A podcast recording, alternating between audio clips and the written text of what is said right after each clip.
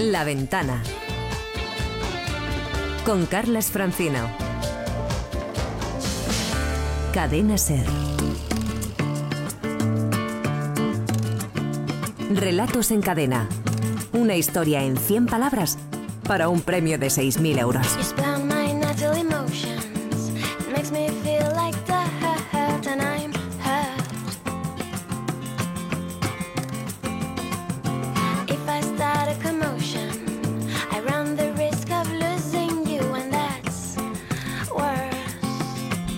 Son las 6 menos cuarto, las 5 menos cuarto en Canarias y se suma ya a la ventana a esta hora, como cada semana, el director de la Escuela de Escritores, Javier Sagarna. Javier, buenas tardes. Hola, buenas tardes, Carlos. Bueno, esta es la última oportunidad para que alguien se cuele en la gran final del concurso, de la gran final de esta temporada, que vamos a vivir el próximo día 9 aquí en los estudios centrales de la, de la cadena SER. Exacto, exacto. Aquí se momento la juega especial, ya el último momento, momento emocionante. tambor, están las cosas, eh, estas, tenemos cuatro finalistas y bueno, es, la ulti- es el último tren. Pues vamos Y a la saludarles La ya. semana que viene será la gran final. Vamos a saludarles ya directamente, a desearles mucha suerte. Patricia Collazo tiene 47 años, es de Buenos Aires, pero reside desde hace 11 años en, en Alcobendas. Patricia, buenas tardes. Hola. Hola, buenas tardes. ¿Qué tal, Patricia? ¿Cómo va eso? ¿Qué tal? Muy bien, muy bien. Bueno, última oportunidad, ¿eh? Sí, sí. Bueno, a ver qué pasa. ¿Estuvo siguiendo el partido de Argentina ayer o no es futbolera, Patricia? Eh, sí, sí, lo estuve siguiendo Ay, y sufriendo mucho, qué como manera- todos los argentinos. Qué manera de sufrir, ¿verdad? Sí, exacto, sí, sí. Bueno, pero al final hay una sociedad entre los dos zurdos. Tuvo final Sí, feliz. bueno, finalmente sí, pero fue, fue de sufrir. Fue de Muy bien, muy bien. Patricia, muchísima suerte ¿eh? para Argentina en el Gracias. Mundial y para ti en, la, en esta final mensual del concurso. Vale, muchas gracias. Saludamos también a Adrián Pérez. Adrián tiene 32 años, es de Elda, pero reside desde hace cuatro años en Madrid, es creativo publicitario. Adrián, buenas tardes, hola.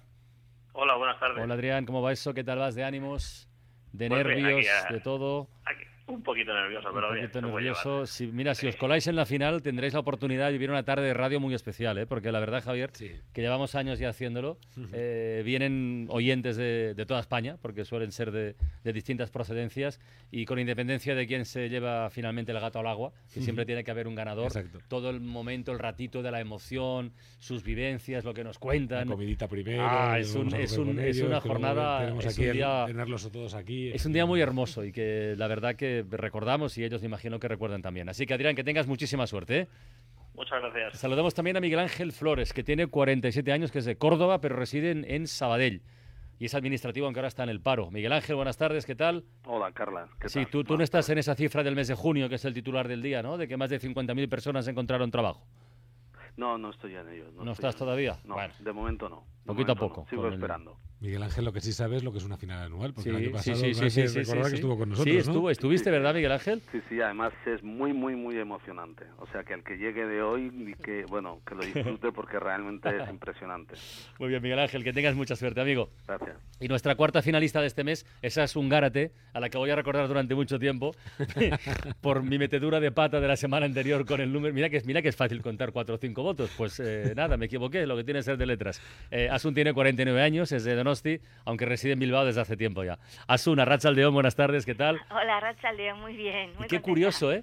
Asun, Miguel Ángel, Adrián y Patricia, a todos a la hora de presentarles decimos eh, originarios de y están viviendo en otro lugar. Sí, Es decir, son oyentes eh, eh, prototípicos de la, de la movilidad. No sé si era inmigrantes, pero móviles al Sí, sí, menos. sí, ¿no? sí, sí, sí.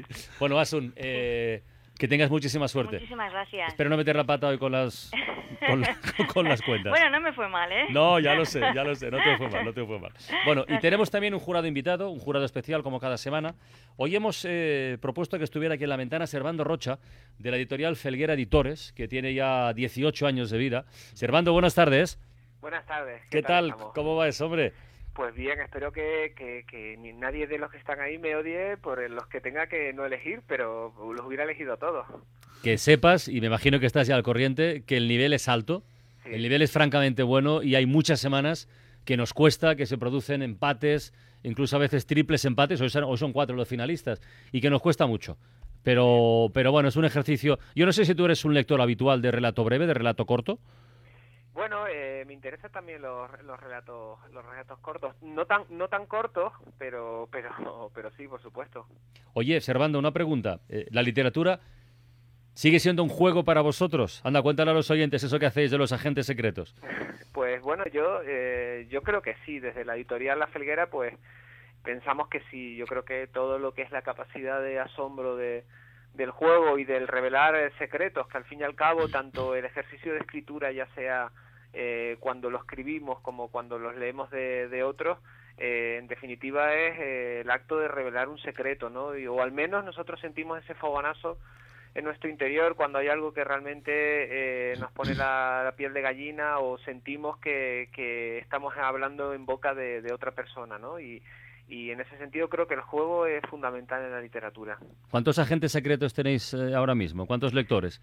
Bueno, como estás viendo, eh, somos una editorial social secreta, pero muy poco secreta porque te voy a revelar una información altamente sensible. Pero bueno, a día de hoy hay cerca de 100 personas que nos han escrito, que han solicitado ser agentes secretos, que tienen su propio código y nombre de agente secreto y, y posiblemente muchos de ellos estén incluso ahí al lado. A lo mejor tienes algún agente secreto en el estudio infiltrado, quién sabe. Estoy mirando a Paloma y a Javier, me dicen que no, me dicen que no, que en la cabeza. Que no, que no, pero me interesa. ¿eh?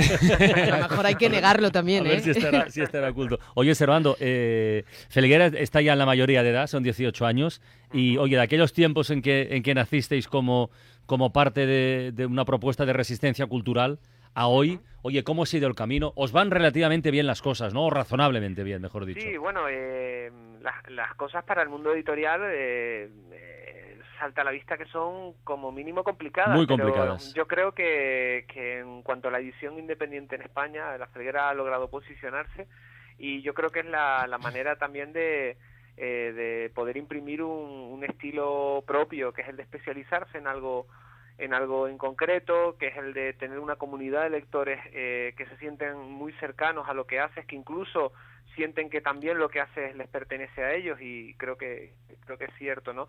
Realmente eh, el acto de escribir he dicho antes que eh, tiene que ver mucho con el juego, pero también tiene que ver eh, con la proeza, ¿no? Y yo creo que todo aquel que se embarca en el proceso creativo y pasan los años y sea el resultado que sea, den premios o no den premios, porque bueno, vuestro premio es fabuloso, pero, pero el escritor eh, también debe pensar que, que muchas veces tiene que escribir para, para sí mismo, ¿no? Tiene que escribir un, que, que, su- que el resultado de lo que haga sea el, el libro o el relato que a él le hubiera gustado leer. Y yo creo que eso es suficiente, ¿no? Nos den premios o no, o no concedamos premios, ¿no? Oye, Servando, eh, recomiéndanos antes de que vayamos ya a la votación, a la lectura y a la votación, recomiéndanos algún libro de lo que tengáis ahora en la, en la editorial que merezca la pena, que tú creas Pues que merezca la yo pena. creo que eh, un libro fundamental y que ha sido una de las grandes gozadas para un editor, que es publicar a uno de sus héroes, ha sido el de eh, el ensayo Ángeles Fósiles de Alan Moore, del que Alan Moore hoy en día es el, el mayor escritor de novela gráfica que, que existe, ¿no? El hecho de de que así que es como un sueño el, el poder aspirar a, a publicar a, a uno de tus principales referencias es algo impensable, ¿no? Que hace cuando, hace años cuando empezamos nos parecía absolutamente imposible y de pronto sucede, ¿no? Eh, pero bueno, mm, eh, todos nuestros títulos son absolutamente fabulosos. Muy bien, pues eh, Servando, te quedas con nosotros, ¿eh? Y vas a participar de, la ingrata tarea de elegir a un, a un ganador, ¿vale? De acuerdo. Venga, vamos con la lectura de los cuatro finalistas de este mes. El primer relato, el de Patricia Collazo, se titula Cómplices. Mucho me temo que vienen a rescatarme. Dirán que me estás consumiendo, que acabarás conmigo. Tú no escuches. La jeringuilla en equilibrio en el borde del lavabo no responde, pero tiembla cuando los golpes en la puerta trabada arrecian. Juan, ábrenos. Te ayudaremos.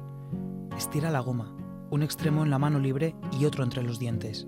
Percibe la presión tranquilizadora en el brazo. No temas, mi niña. Musita mientras sus dedos expertos tantean en busca del lugar exacto. No temas. No nos separarán. Ella rueda trémula y culpable hasta los pies de Juan, que ya ausente se ovilla sobre las baldosas frías y comienza a temblar.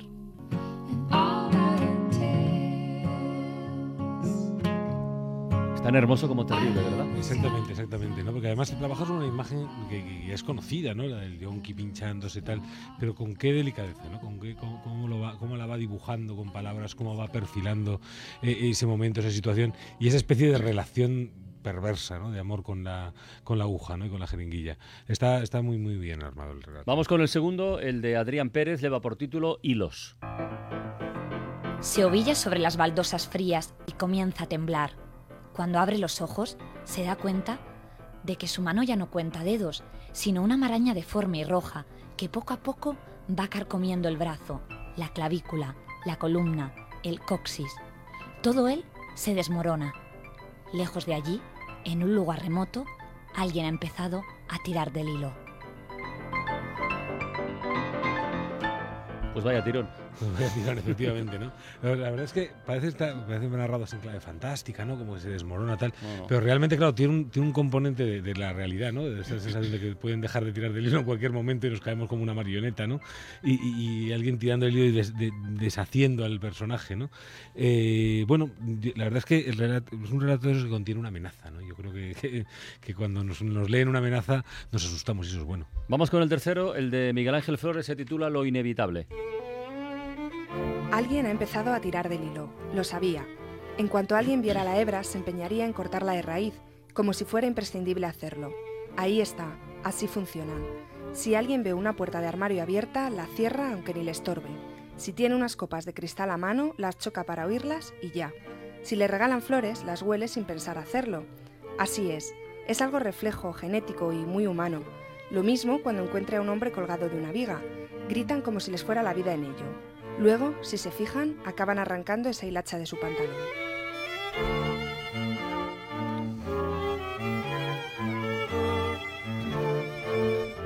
Hemos hablado más de una vez en este tipo de, de lupa de aumento, ¿no? Que utiliza una vez. Este lleva sorpresa incorporada. claro. Exactamente, ¿no? Esa especie de lupa de aumento y de repente, claro, es ver, eh, muchas, que muchas veces el escritor tiene que ver aquello que la gente no vería, ¿no?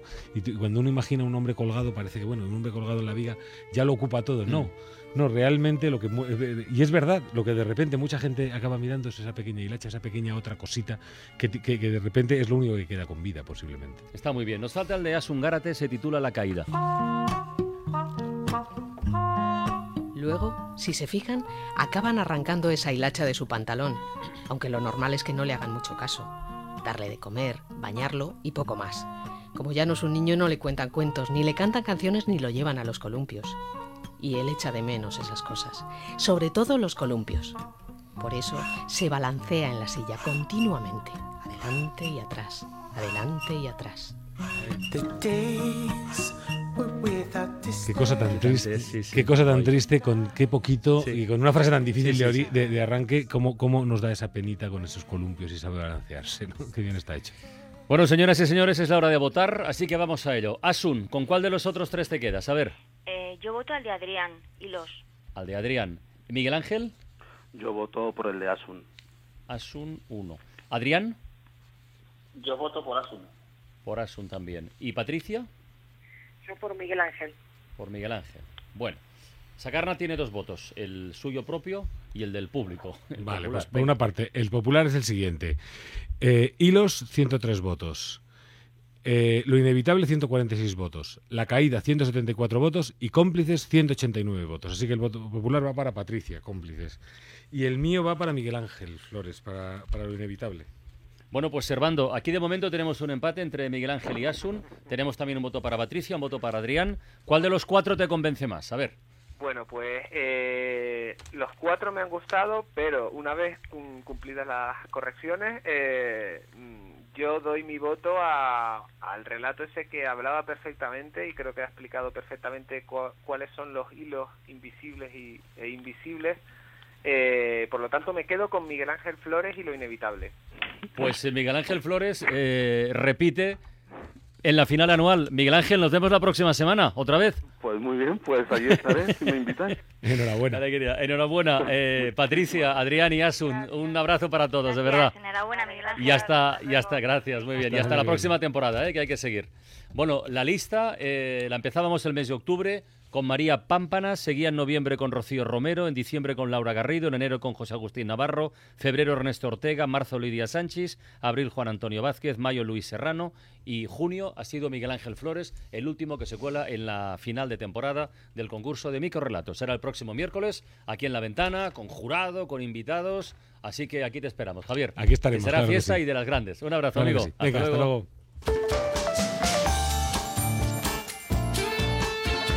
La Ventana con Carlas Francino.